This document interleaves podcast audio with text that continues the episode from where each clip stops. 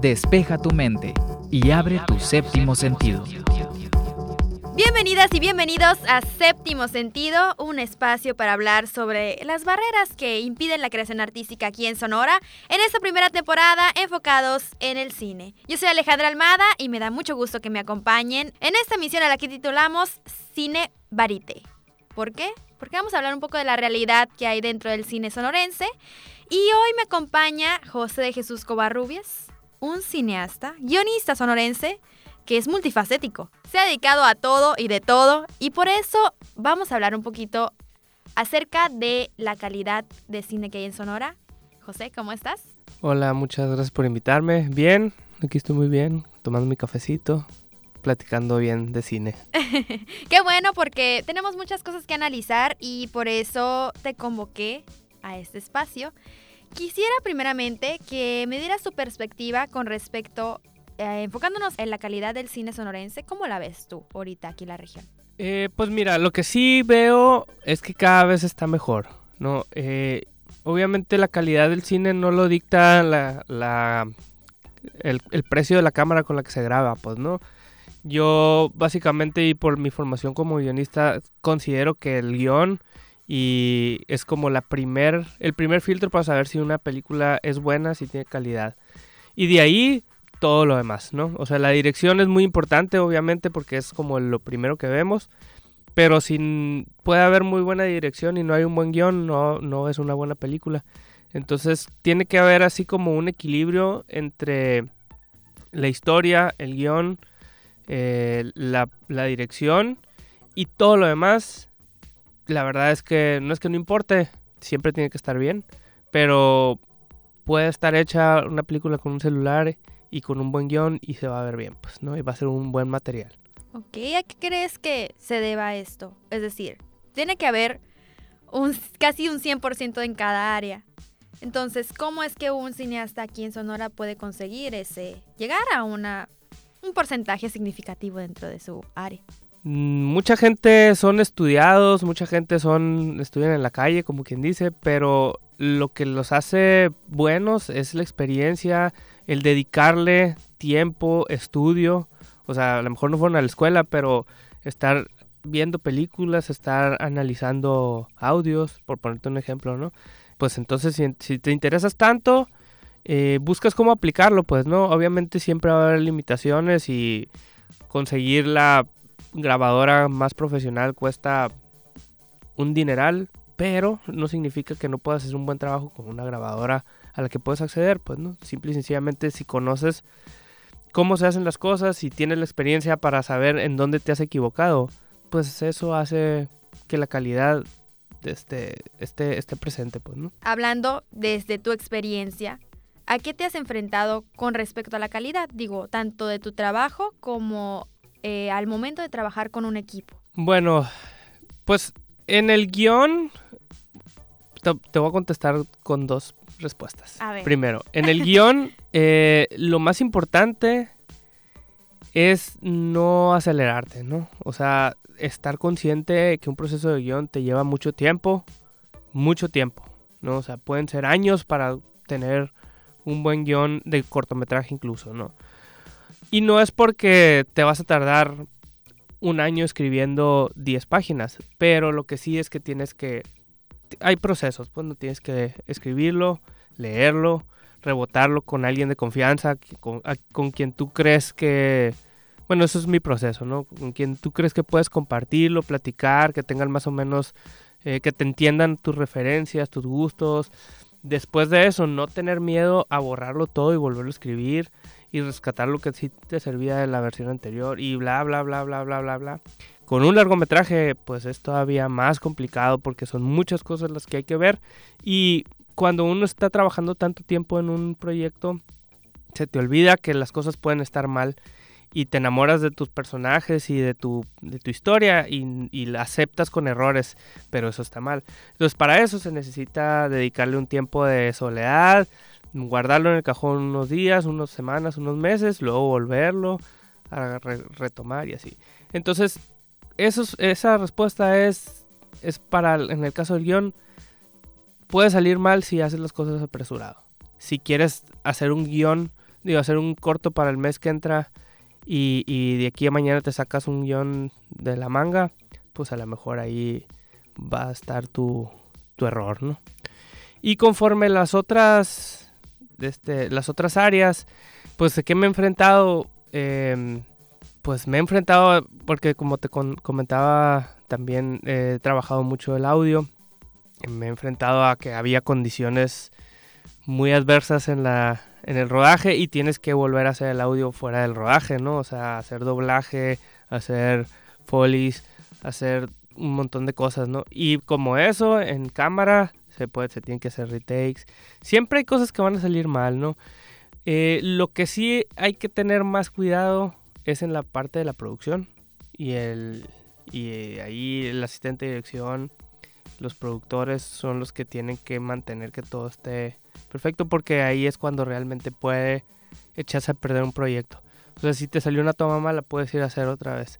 Pero si te echaste a perder una semana de rodaje por culpa de errores del, asistente de dirección, ahí sí te metes en problemas, pues, ¿no?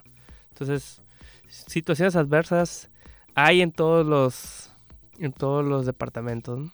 Me llama mucho la atención lo que dices sobre el guion en sí, de elaborarlo y dejarlo descansar. Digo, creo que en el periodismo también pasa a veces nosotros nos enamoramos con la creación acrónica que hicimos y creemos que es lo máximo y la volvemos a leer y le queremos hacer mil cambios. Creo que para el guion pasa exactamente lo mismo. Claro, es que, bueno, depende de cómo veas las cosas, qué tan seguro seas de ti mismo. Y hay algo muy difícil que es, no sé si, aplica el periodismo, pero eh, te enamoras de tus personajes y eso te hace tomar malas decisiones. Por ejemplo, tu personaje es fulanito de tal y la historia necesita que lo atropelle un carro. Pero dices, no, pobrecito. Y tratas de sacarle la vuelta a esa situación.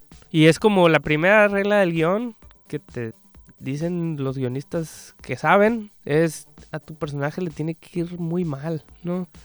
El cine es un trabajo en equipo, podríamos considerarlo así. Y hablando en la cuestión de la calidad, ¿qué tanto debe estar ensamblado o qué tan buena conexión deben tener ustedes como para poder hacer lo que tú dijiste. Es decir, yo soy enamorada de mi trabajo, pero estoy haciendo algo mal y me doy cuenta que alguien me lo dice o yo le digo a alguien. ¿Cómo funciona eso? ¿O funciona? ¿Se da? Mira, es... Eh, qué, buena pregunta. Eh. Hay dos maneras de ver esa, esa situación. Durante el rodaje, y eso es un es un problema muy común en las producciones amateurs, pues no, o no profesionales. Durante el rodaje, nadie le puede decir o sugerir nada al director. No, o sea, aunque veas que está haciendo un cochinero, mm, o sea, tú tienes que dedicarte a tu área y sacar lo mejor que, que de lo que lo mejor que puedas en tu área. Pero ir con el director, tú, no sé, el vestuarista acá y decirle, ¿sabes qué? Es que la verdad ese encuadre no está bueno. Te estás metiendo en la versión artística de alguien más. Entonces tú no sabes si es un error o realmente el director quiere ver las cosas de esa manera. ¿no? Entonces es muy importante y muchos problemas se han dado en rodajes nomás por, por, por los metiches que quieren opinar, pues, ¿no? Esa es la parte en un rodaje. En el, durante el proceso creativo, es una cosa que eh, solamente la debe decidir el creativo. O sea, si el director es... O sea, obviamente yo recomiendo que se reboten las cosas, que se platiquen, que se compartan. Pero hay gente que es muy egoísta o que es muy insegura de que la gente vea su, trabajo. Entonces solamente con ciertas personas muchos se animan a, compartir. Y es bueno, ¿no? O sea, yo sí lo hago, pues no, yo voy con mis amigos a los que tengo confianza para ciertas cosas y le digo, mira, esta es mi idea o este es mi guion, ¿qué opinas? Y espero que me, que me digan la verdad y que las cosas están bien o están mal, pero pues que sea objetivo, ¿no? El director es lo mismo, el director se recarga en el asistente, en el fotógrafo, se recarga para las cosas de imagen, se recarga en el, en el sonidista para las cosas de sonido y él puede decir ahí sí en el rodaje o, antes del rodaje decir, ¿sabes qué? no sé si estoy haciendo las cosas bien o no sé si, o qué me opinas tú, pues que tienes experiencia en esto. Pues, ahí sí, pero tiene que ser el director el que busque la, la, La solicitud. Eh, ajá, la ayuda, pues, ¿no? O el punto de vista. Ahora hablando de el producto como tal, en los que tengas bajo tu mano, ¿qué tanto hablan ellos de ti al momento de obtener un solicitar algún recurso?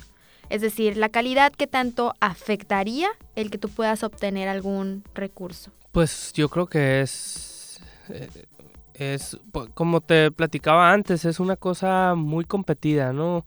Y la verdad es que destaca el que tiene la mejor la mejor carta, pues, ¿no?